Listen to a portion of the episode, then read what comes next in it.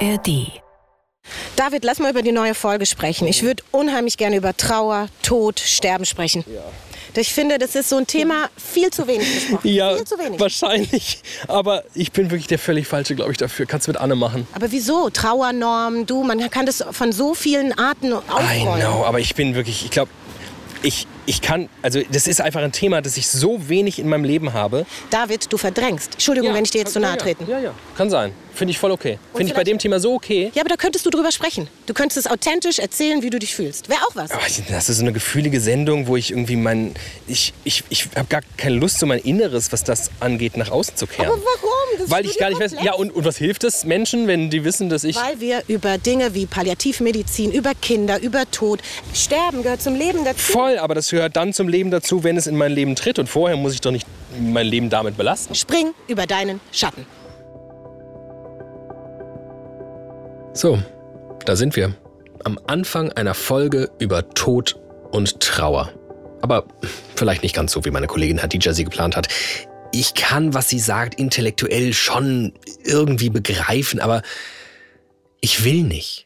Und mehr noch, ich glaube auch nicht daran, dass das Verdrängen von Tod und Trauer wirklich so schlecht sein soll. Im Gegenteil, ich habe den Eindruck, dass es Dinge im Leben gibt, die man ganz ohne Probleme in einen kleinen Tresor sperren kann, damit sie dieses ohnehin schon viel zu kurze Leben nicht noch anstrengender machen, als es eh schon ist. Um aber eine Folge über Tod und Trauer zu machen, und zwar darüber, wie gut in diesem Zusammenhang das Verdrängen tun kann, will ich meinen kleinen Tresor heute öffnen. Mindestens das hat Hadija schon mal geschafft. Um meinen Punkt zu machen, wie wichtig und heilsam das Verdrängen sein kann, werde ich in dieser Folge überhaupt nicht verdrängen können. Es geht um Tod und Trauer. Dann hat sich vor mittlerweile sieben Jahren mein Ex-Freund das Leben genommen. Und das hat mich von heute auf morgen in eine ziemlich krasse Krise gestürzt. Ja, der Papa ist jetzt im Himmel und er trinkt sein Bier und die Mama schimpft nicht mehr. Dieser Tod hat uns als Familie schon ziemlich den Boden unter den Füßen weggezogen. Ich bin David Alf und das ist Studio Komplex. Etwas äh, lebensbejahendere Folgen Studio Komplex gibt's en masse alle zu hören, unter anderem in der ARD Audiothek. Lebensbejahender habe ich gerade gesagt und ich merke schon, dass mich das nicht komplett kalt lässt, was Hadija am Anfang gesagt hat. Ich weiß schon auch, dass der Tod zum Leben gehört. Ist es daher lebensverneinend, über ihn zu sprechen? Wahrscheinlich nicht. Aber was hier so schlüssig klingt, fühlt sich für mich halt gar nicht schlüssig an. Der Tod meiner Eltern, meiner Frau, meiner Kinder, da schnürt sich bei mir alles zu. Oh Gott, ich will wirklich über alles nachdenken, aber doch nicht darüber. Ich merke schon aber auch, dass ich allein da nicht rauskomme. Das ist Eva Schläfer. Das war ein sehr plötzlicher Tod und der hat uns schon als Familie, wir haben noch einen Bruder, der in der Mitte von uns beiden war und wir haben Eltern oder hatten damals noch beide Eltern und dieser Tod hat uns als Familie schon ziemlich den Boden unter den Füßen weggezogen. Ganz plötzlich, mit gerade mal 51 Jahren, stirbt Evas Schwester. Sie sagt, sie hat sich auch vorher schon viel mit dem Tod beschäftigt. Ach so, das bin ich euch noch schuldig. Eva ist Journalistin. Im Ressort Leben bei der Frankfurter Allgemeinen Sonntagszeitung. Und als Journalistin hatte sie schon immer ein Interesse an. Trauern, Tod und Sterben. Auf einmal aber traf es sie selbst. Wir haben uns im großen Schock gestanden und das hat die Zeit nach dem Tod für mich geprägt. Also dass man wie unter so einer Käseglocke irgendwie läuft für Wochen. Und das ist so das, das stärkste Gefühl sozusagen, was ich mit dem Tod meiner Schwester in Verbindung bringe. Ich habe keine Schwester. Bislang, toi toi toi, ist auch noch kein nahestehender Verwandter plötzlich und viel zu früh gestorben. Und trotzdem kann ich die Gefühle, die Eva hier beschreibt, so gut nachempfinden. Ja, genau so muss es sich anfühlen. Und ehrlich gesagt, so fühlt sich's auch gerade für mich an. Was mich mehr denn je darin bestärkt, gut, dass du das immer schön weit weg von dir hältst.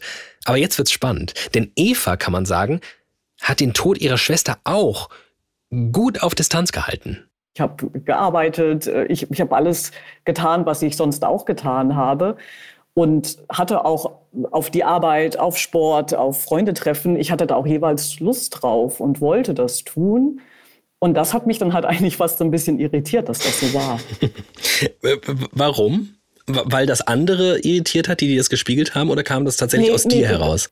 Also irritiert waren vielleicht irgendwie jetzt nur so die Freunde ganz zu Beginn, so in den ersten Tagen nach dem Tod meiner Schwester, als ich dann zum Beispiel tatsächlich auch irgendwie eine Dienstreise unternommen habe, die ich sicherlich hätte absagen können. Und ich aber einfach in dem Moment das Gefühl hatte, es tut mir wahrscheinlich gut, wenn ich mal rauskomme und wenn ich an einem Ort bin, wo niemand weiß, was wir gerade durchmachen und ich da nicht drüber reden muss, äh, weil man redet ja am Anfang über nichts anderes als über das, was da passiert ist. Und dann ist es tatsächlich ganz gut, wenn es Orte gibt, an denen man da nicht drüber reden muss. Also so habe ich das empfunden.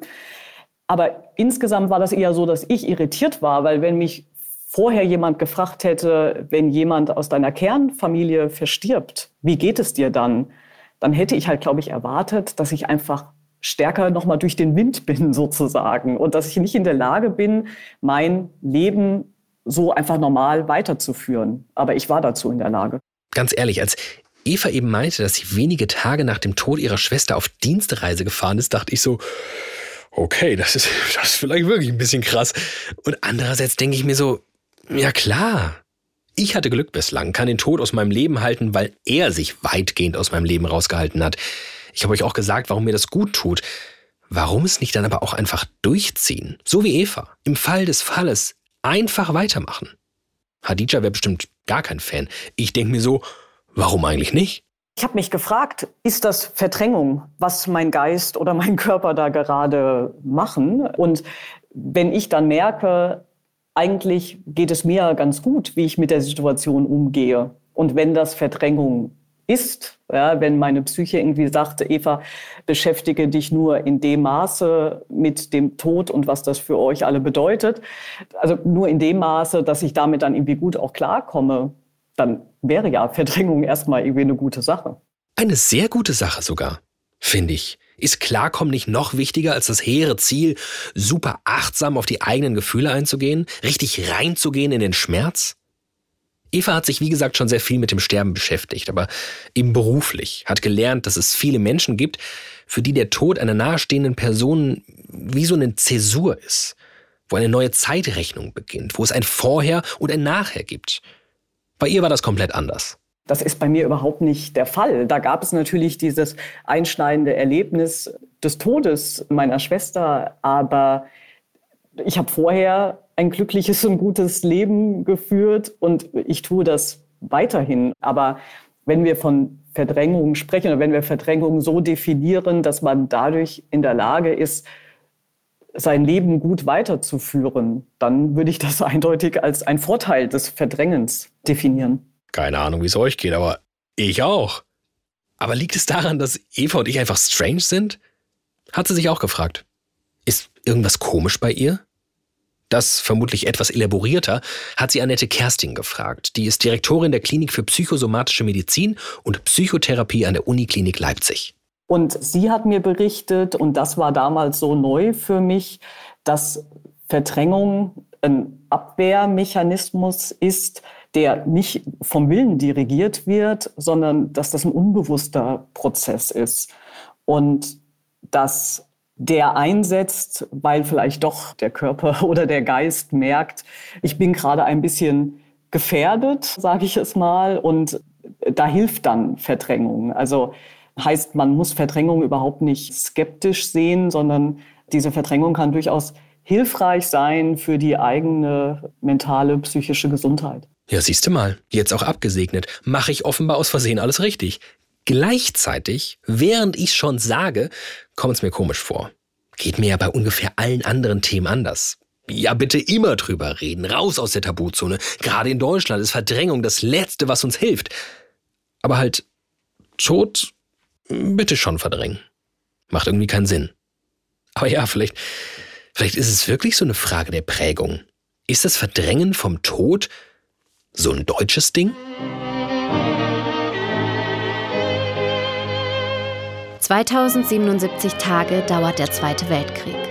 Dadurch sterben durchschnittlich weltweit jede Minute 19 Menschen.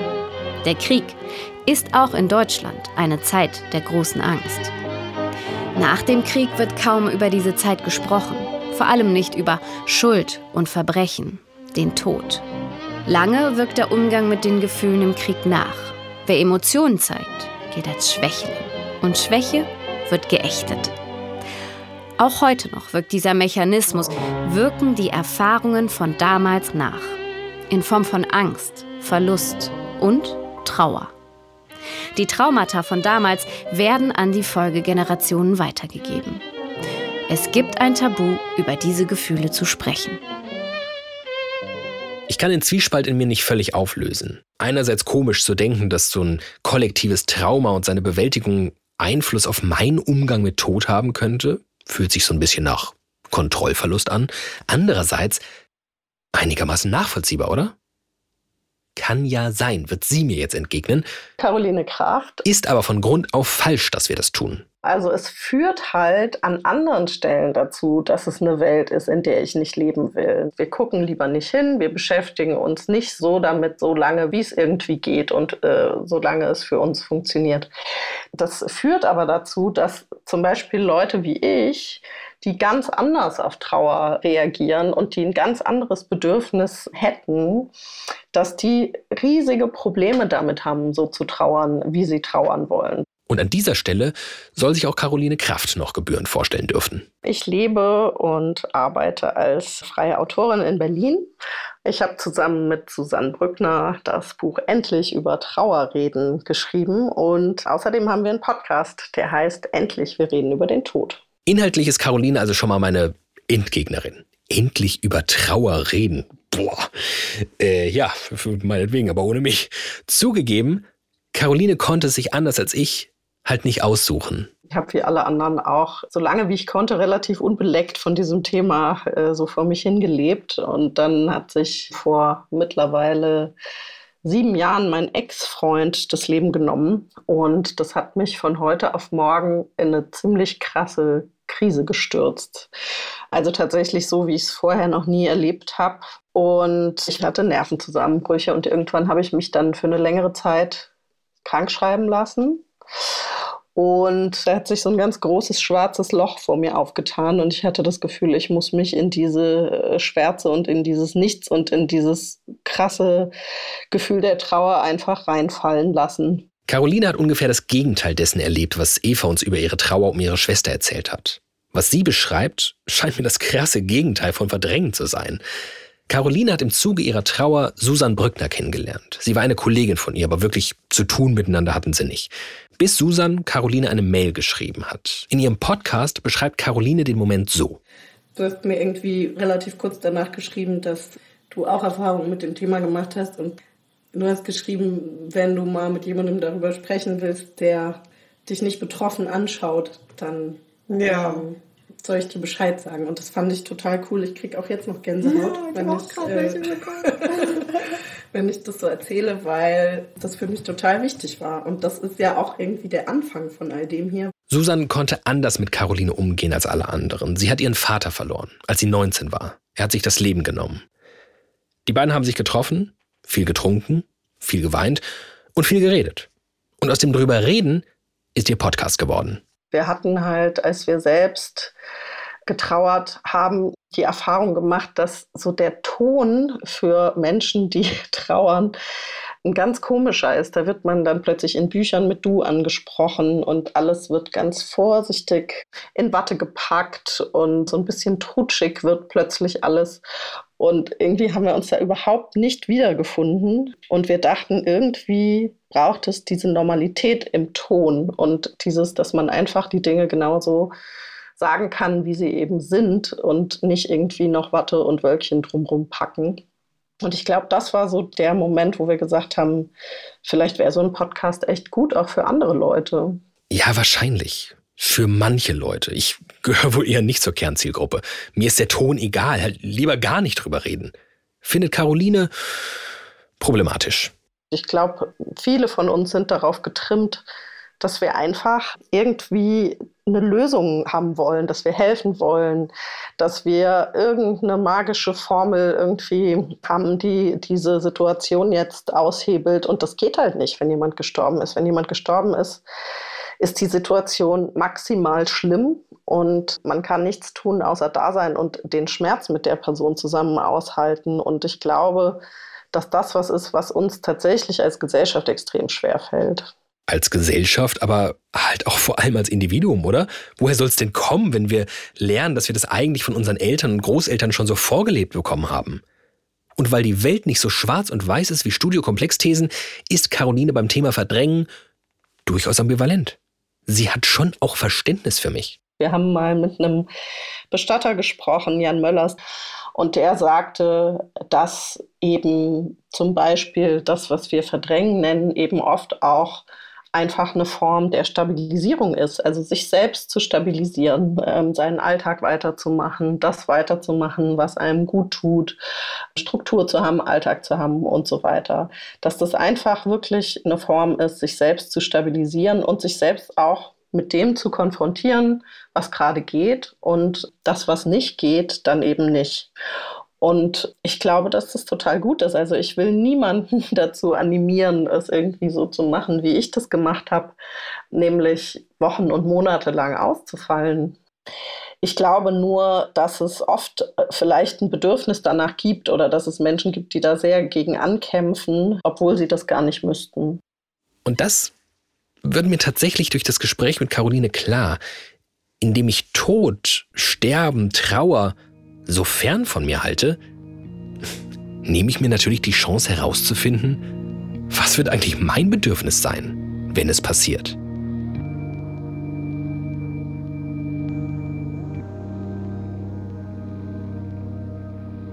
Der Tod von Carolines Ex-Freund ist jetzt sieben Jahre her. Sieben Jahre, in denen sie sich mit kaum was so auseinandergesetzt hat wie mit Tod und Trauer.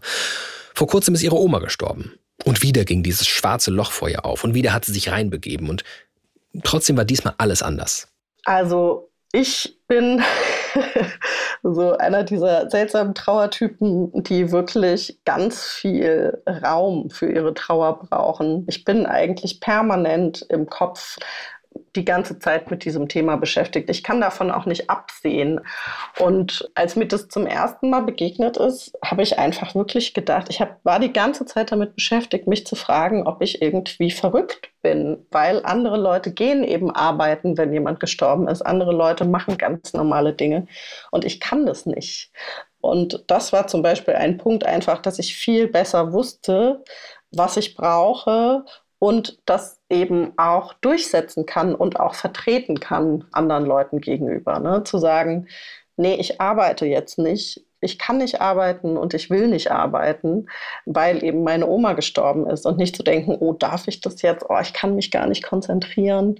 Für Caroline scheint diese intensive Auseinandersetzung mit Tod und Trauer nicht nur ihren Schmerz gelindert zu haben. Sie hat einfach ganz viel gelernt, über sich selbst gelernt. Sie hat erfahren, was sie braucht und was ihr gut tut. Als jetzt meine Oma gestorben ist, angefangen von organisatorischen Dingen bis hin zu den emotionalen Dingen, hatte ich das Gefühl, wow, ich bin wirklich gut vorbereitet auf das, was da gerade jetzt passiert und vor mir liegt. Und das hätte ich nicht gedacht. Also da hat mir der Podcast tatsächlich vieles einfach gemacht. Das habe ich nämlich gerade auch, während wir so gesprochen haben, überlegt. Ich bin eigentlich immer noch Fan von der Art und Weise, wie ich ähm, das so für mich jedenfalls ganz individuell so von mir fernhalte, solange ich noch kann. Mhm. Und aber als du gesagt hast, ich war so gut vorbereitet, dachte ich mir, ja genau, das ist halt, das kann ich dann wirklich nicht von mir behaupten. Ich werde wirklich komplett wissentlich und irgendwie auch willentlich in diese komplette Kontrolllosigkeit fallen, die oh. dann irgendwie mit so einem Trauma verbunden ist. Ich werde mich fragen, wie, wie, wir sind ja auch ein Service-Podcast. Wissen viele nicht, weiß ich auch nicht. Aber wie kann man sich dem nähern, herauszufinden ja, um, um dir mal zu folgen, besser früher, als wenn es zu spät ist, wie man trauern sollte? da könnte ich jetzt ganz platt antworten, hört mal unseren Podcast und lest mal unser Buch. Ja, hast du Aber gut ich gemacht. glaube, das ist genau der Punkt, weil, also ein Grund, warum wir dieses Buch geschrieben haben, war, dass wir gesagt haben, wir wollen überhaupt niemanden indoktrinieren oder jemandem sagen, wie irgendwas geht. Das Einzige, was wir gerne hätten, ist, wir würden gerne viel mehr Geschichten übers Trauern hören. Und die sind halt echt so, es klingt immer so abgeschmackt, aber die sind so einzigartig und so individuell, wie wir Menschen sind. Und wirklich keine Trauergeschichte gleicht irgendwie der anderen. Und ich glaube, es hilft wirklich nur, darüber zu sprechen und vielleicht auch nicht nur fremden Menschen zuzuhören, wie sie irgendwie im Podcast darüber sprechen, sondern einfach Leute mal fragen, sag mal, wie hast du das erlebt? Wie hast du getrauert? Was hast du gebraucht? Und was hat dir geholfen? Das perfekte Horrorszenario für David Alf, dachte sich die Redaktion diese Woche und meinte so, David, genau das kriegst du von uns. Individuelle Trauergeschichten, Konfrontationstherapie quasi. Und here we go. Ich ähm, weiß nicht, was jetzt kommt. Ich habe eine Sprachnachricht bekommen und ähm, die höre ich jetzt ab. Trauer tut unglaublich weh. Also ich hatte während meiner Trauerphase die ganze Zeit das Gefühl, es steht jemand auf meinem Brustkorb, dass ich nicht atmen kann. Das war ein Schmerz, der unvorstellbar ist. Ich wollte niemanden sehen, ich wollte mit niemanden sprechen. Ich war einfach wirklich gefangen in meiner Traurigkeit und bin da auch gar nicht mehr rausgekommen. Mein Opa ist letztes Jahr gestorben und die Tage danach hatte ich irgendwie voll wenig Appetit und habe immer wieder darüber nachgedacht, aber konnte das auch gar nicht richtig realisieren und habe immer so gedacht, wenn ich jetzt das nächste Mal zu meinen Eltern nach Hause fahre, ist der halt einfach wirklich nicht mehr da. Ähm, und ja, habe natürlich auch geweint, aber irgendwie auch einfach es nicht wahrhaben wollen. Als mein Sohn starb, fühlte es sich an, als hätte mir jemand den Boden unter den Füßen weggezogen. Ich war total verzweifelt, hilflos und nicht mehr ich selbst. Ich wusste nicht, wo links und rechts ist und vor allem, wie soll mein Leben ohne meinen Sohn weitergehen. Ähm, ich, ja.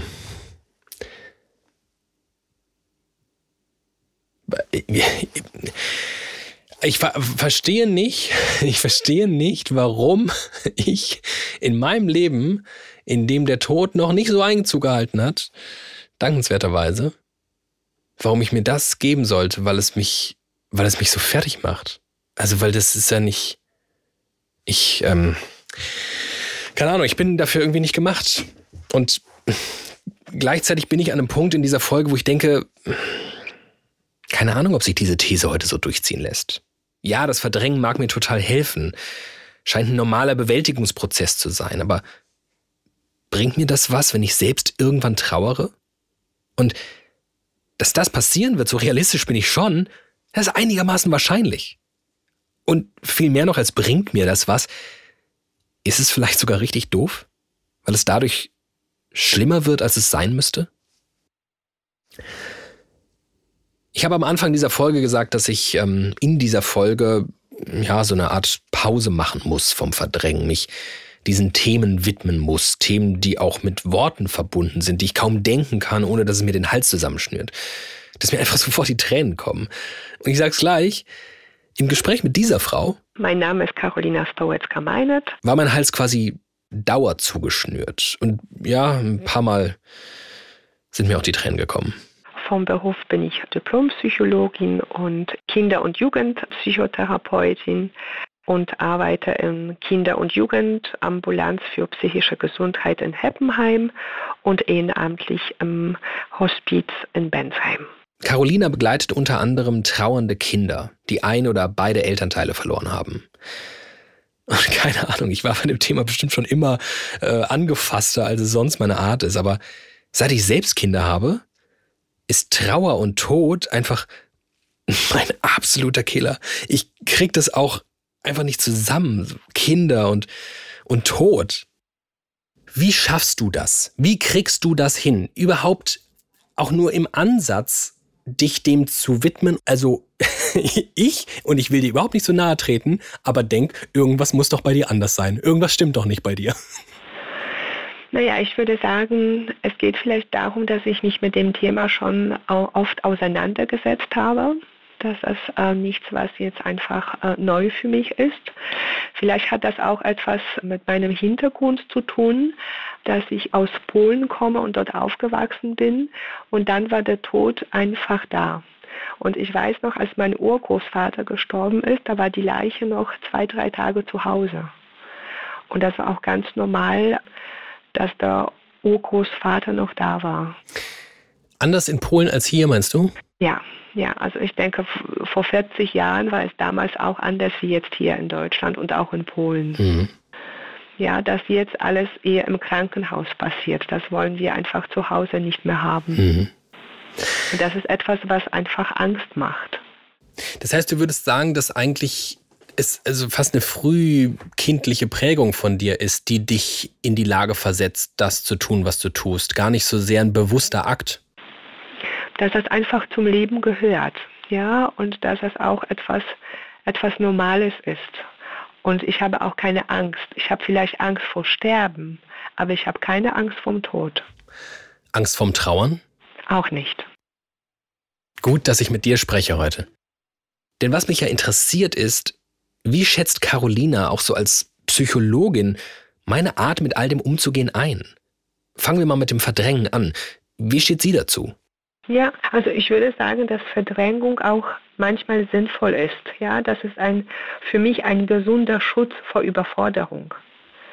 Und Normalität kann für Struktur sorgen in der Welt, die einfach die Struktur verloren hat.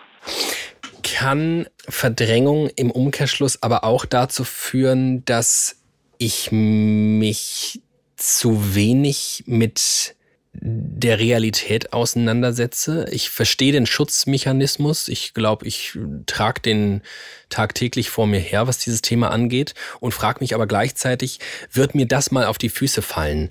Könnte ich mich jetzt schon dem Ganzen viel bewusster zuwenden und würde dann nicht Angenommen, meine Eltern sterben, das ist vielleicht noch das naheliegendste Szenario, über das ich jetzt äh, nachdenken will. ähm, würde dann nicht einfach die völlige Kontrolle verlieren? Das weiß ich nicht. Vielleicht bist du einfach noch nicht so weit. Vielleicht ist das noch nicht dein Thema für dich. Und dann kommt diese Erfahrung und dann auf einmal ist man da und da muss man sich mit den Sachen auseinandersetzen. Das heißt, grundsätzlich ist es, sagst du, legitim darauf zu warten und es zu verdrängen, es außen vor zu lassen? Ähm, das würde ich nicht sagen. Ich denke, die Bereitschaft sollte einfach da sein. Und ich denke, das kann auch ein Gewinn sein. Weil ich denke, je früher ich mich mit dem Thema auseinandersetze, das kann einfach meinen Blick auf das Leben verändern. Dass ich mich auch frage, was, was einfach wichtig im Leben ist. Und ich denke, je früher ich das mache, desto mehr kann ich das Leben auch schätzen. Okay, das ist natürlich Next Level Tod und Trauer embracen, weil es das Leben verändert? Lebenswerter macht? Keine Ahnung, also. Es ist ja auch irgendwie eine Perspektive, die ich als Erwachsener vielleicht haben kann, aber die Kinder, mit denen Carolina arbeitet? Solche Gedanken werden die sich ja kaum machen, oder? Und hm, ja, während ich das sage, merke ich, ich habe gar keine Ahnung, wie Kinder mit dem Tod umgehen. Vielleicht ist die Bereitschaft, das zu akzeptieren, was gerade passiert ist, viel größer als bei uns Erwachsenen. Ich würde schon sagen, dass sie vielleicht auch ein bisschen mehr Leichtigkeit haben, dass sie kreativer mit dem Thema umgehen können, dass sie andere Methoden haben, mit den Themen sich auseinanderzusetzen. Das ist nicht das Wort bei Kindern, ja. Ich würde sagen, das ist das Spielen ich weiß es nicht, schreien, malen, toben. Die haben andere Kanäle, wie sie mit dem Thema umgehen können. Spielen, schreien, malen, toben, das klingt jetzt erstmal so nach Standard-Kinderbeschäftigung. Verdrängen die vielleicht auch auf eine Art? Das ist das, was wir von den Kindern auch lernen dürfen, ja, dass sie auch in Wellen trauern, ja, das ist so wie Pfützen, ja, kurz in die Trauer reingehüpft, aber dann gleich wieder raus. Und dass es einfach so kurze Momente bei den Kindern sind. Sie können totunglücklich sein und in fünf Minuten können sie mit mir spielen und das schon vergessen zu haben. Weil sie punktuell trauern und vielleicht auch phasenweise. Manchmal indirekt, manchmal symbolisch. Weißt du, warum das so ist? Warum die so punktuell trauern und wir nicht? Warum, also über die Lebensspanne eines Menschen beschrieben, warum verlernen wir das? Ich denke, dass die Kinder einfach mehr mit ihrem Herzen noch unterwegs sind und wir versuchen alles zu verstehen. Und wenn wir zu sehr mit dem Kopf sind, dann ist es einfach schwierig, das alles zu begreifen. Okay, meine Überforderung ist komplett. Einerseits soll ich mich dem Tod und der Trauer stellen, andererseits, wie Kinder es tun, mit dem Herzen trauern. Es nicht als etwas begreifen, dem ich mich intellektuell nähere und dann schon irgendwie lösen kann. Es gibt ein ganz schönes Bilderbuch zum Thema Warum bin ich auf der Welt? Und dann fragt man verschiedene Personen oder Gegenstände, warum bist du auf der Welt? Und was denkst du, was sagt, also zum Beispiel die Mutter sagt, ja, warum bin ich auf der Welt, um dich zu lieben? Der Bruder würde sagen, um die Schwester zu ärgern. Der Bäcker sagt, um früh aufzustehen. Und was denkst du, was sagt der Tod? Warum bist du auf der Welt? Ich habe keine Ahnung. Der Tod sagt, um das Leben zu lieben. Es gibt dann auch noch so einen, einen schönen Text, darf ich den vorlesen? Na klar. Trauer endet nie, aber sie wandelt sich. Sie ist ein Übergang, nicht ein Ort, an dem man bleibt. Trauer ist nicht ein Zeichen vor Schwäche und auch kein Mangel an Glaube. Sie ist der Preis der Liebe.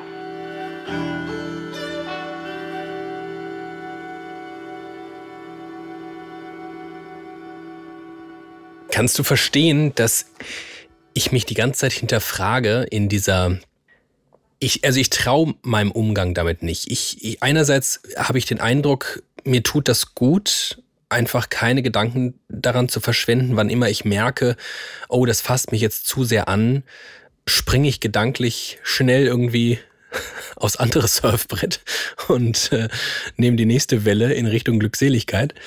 Und gleichzeitig merke ich, wenn du so einen Text vorliest wie eben, ne? Mhm. Fange ich sofort an zu weinen. Und das ist auch gut. Und das ist auch das, was in der Gesellschaft ist. Warum haben wir Angst vor Gefühlen? Weil wir alles kontrollieren wollen. Und man muss einfach, ich sage, Trauer muss man nicht loslassen, aber auch zulassen.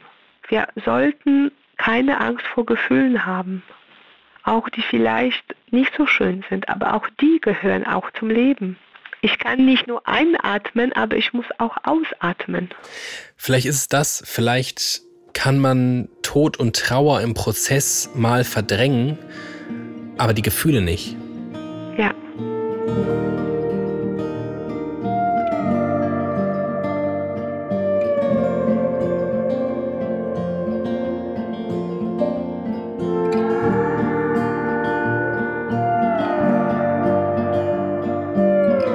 Kann sein, dass ihr viel klüger seid als ich. Kann sein, dass euch das vorkommt wie so ein, wie so ein Wandtattoo. Den Tod kann man verdrängen, aber die Gefühle nicht.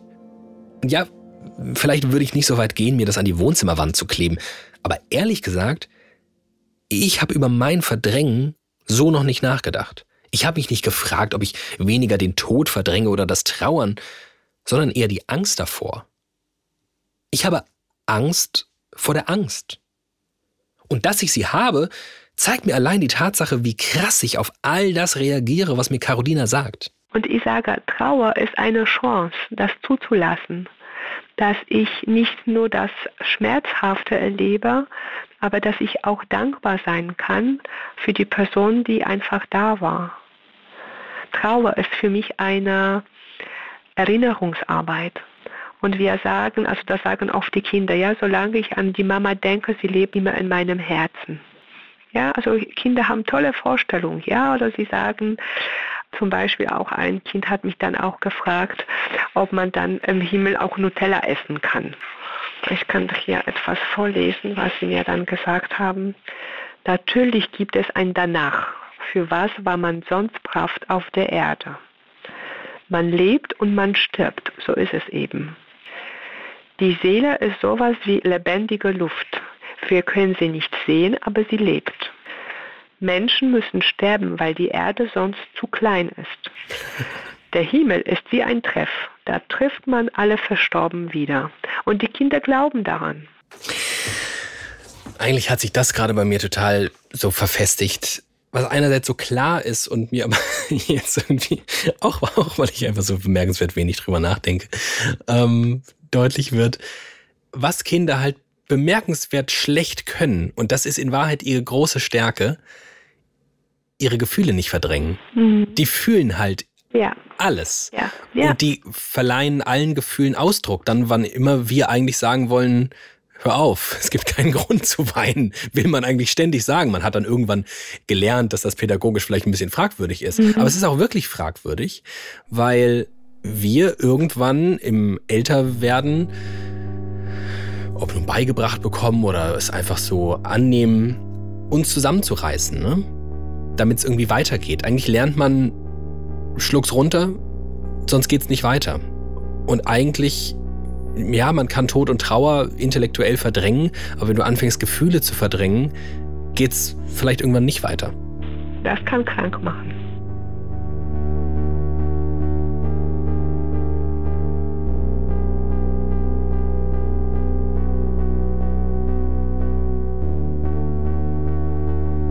Gut.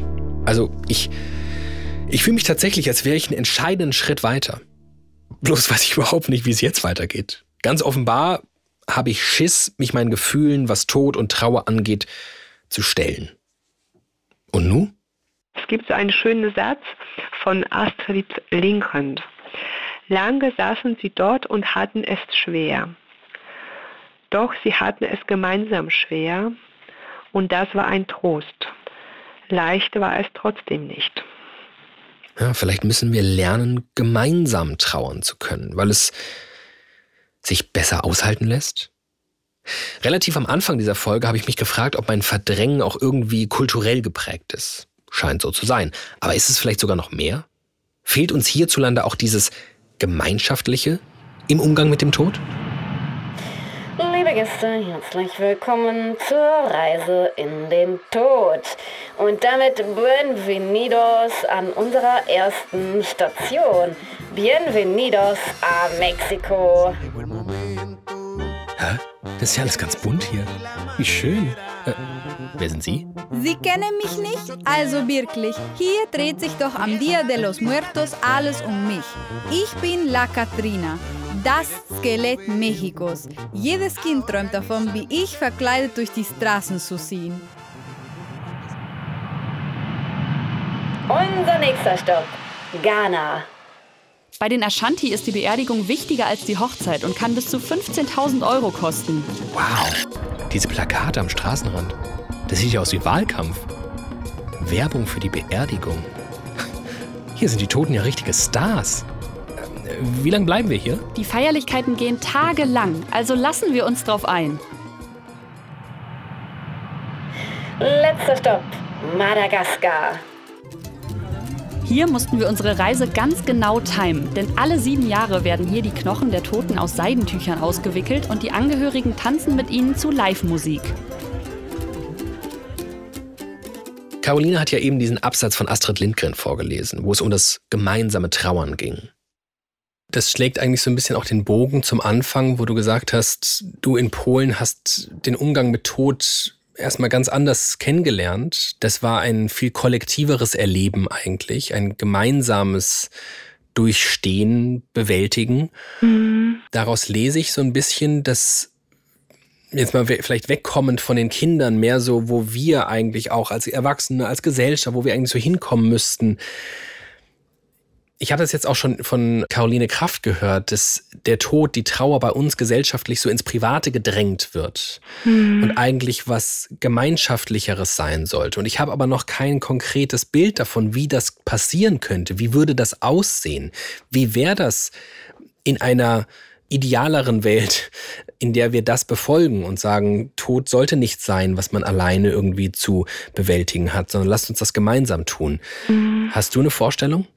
Naja, vielleicht müssen wir uns einfach trauen, über das Thema zu sprechen. Weißt du, dass ein Hospiz nicht am Rande irgendwo ist, sondern in Mitte der Stadt? Dass es präsent ist und dass wir einfach keine Angst haben. Und das ist wie so eine Annäherung. Und wenn wir immer wieder über das Thema sprechen, merken wir auf einmal, ja, ich brauche keine Angst zu haben.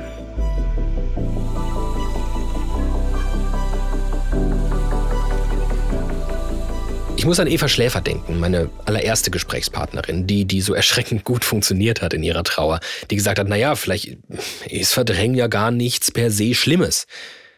Seit ihre Schwester gestorben ist, sind einige Jahre vergangen. Inzwischen ist auch ihr Vater gestorben. Schon wieder kam sie einigermaßen gut klar, obwohl das Verhältnis zu ihm auch noch enger war als das zu ihrer Schwester.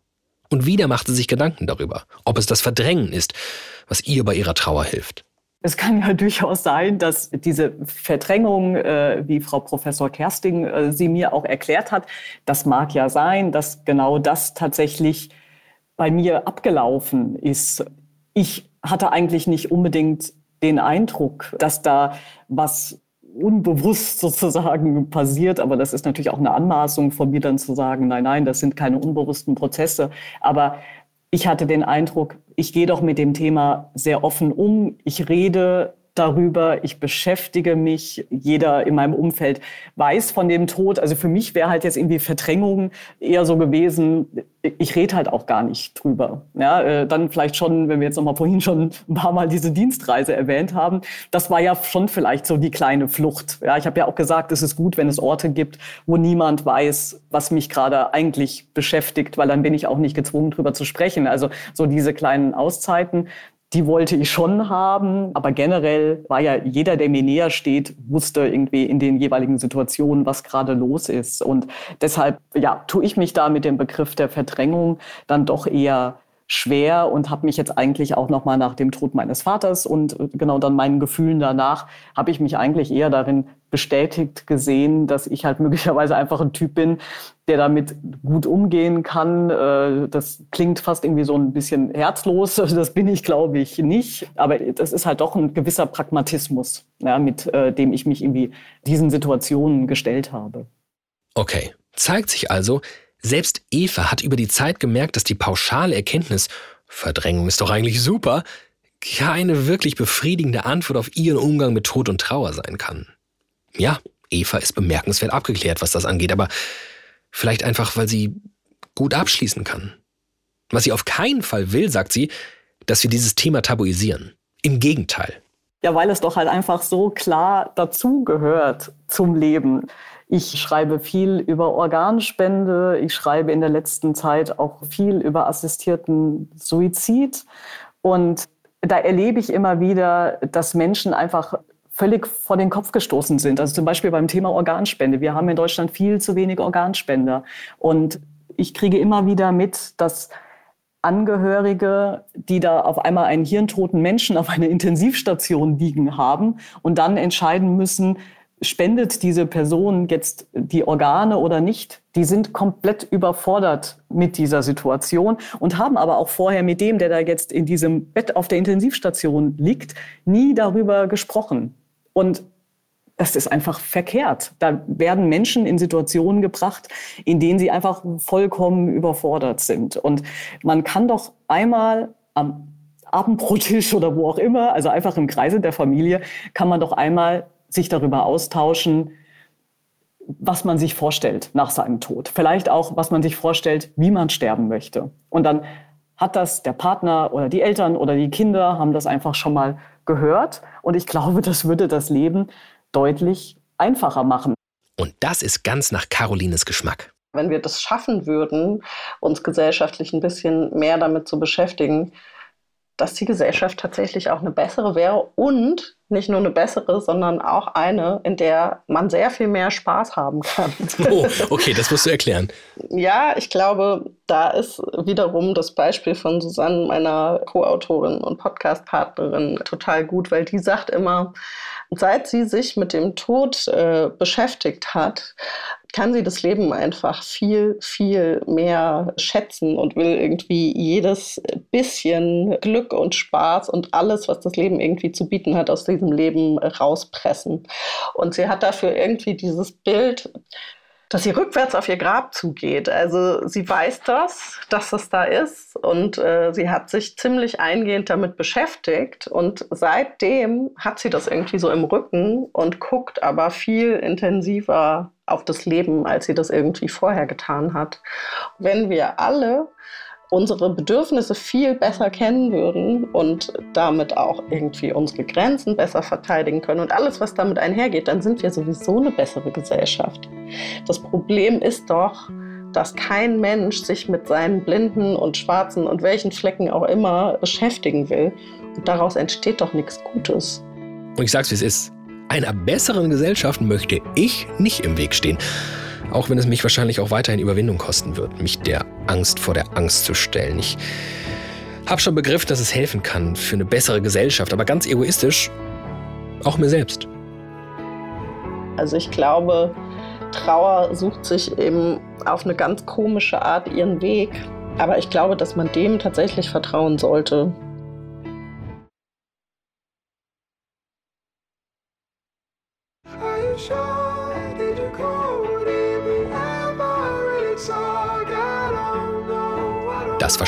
Komplex für diese Woche. Falls ihr auf den Geschmack in Sachen Tod, Trauer und vor allem Tabus gekommen seid, in Bezug auf Podcasts natürlich. Ich habe noch einen Tipp für euch. Bei Tabulos spricht Claudia Kamit über Themen, die wir sonst oft verschweigen, über Süchte, psychische Krankheiten oder Gewalterfahrungen zum Beispiel. Und in einer Folge geht es um Leon, der für den Unfalltod eines Menschen verantwortlich ist und wie er die Zeit nach dem Unfall erlebt hat, wie andere Menschen auf sein Verschulden reagieren und wie er es geschafft hat, sich selbst zu verzeihen, das hört ihr im Podcast Tabulos. Ihr findet ihn in der ARD Audiothek und natürlich überall, wo es Podcasts gibt. Wenn ihr Fragen, Wünsche, Anregungen, äh, Kritik habt, was Studiokomplex angeht, oder einfach nur Lob, her damit. Entweder bei Insta oder an studiokomplex.hr.de. In der Redaktion diese Woche waren Celine Schäfer, Carolina Kalefice, Milena Pieper, Hadija Rona-Oelker und Tamara Maschalkowski. Unser Episodenbild kommt von Martina Sauer, der gute Sound von Henning Schmidt und diese Stimme von David Alf. Bis ganz bald.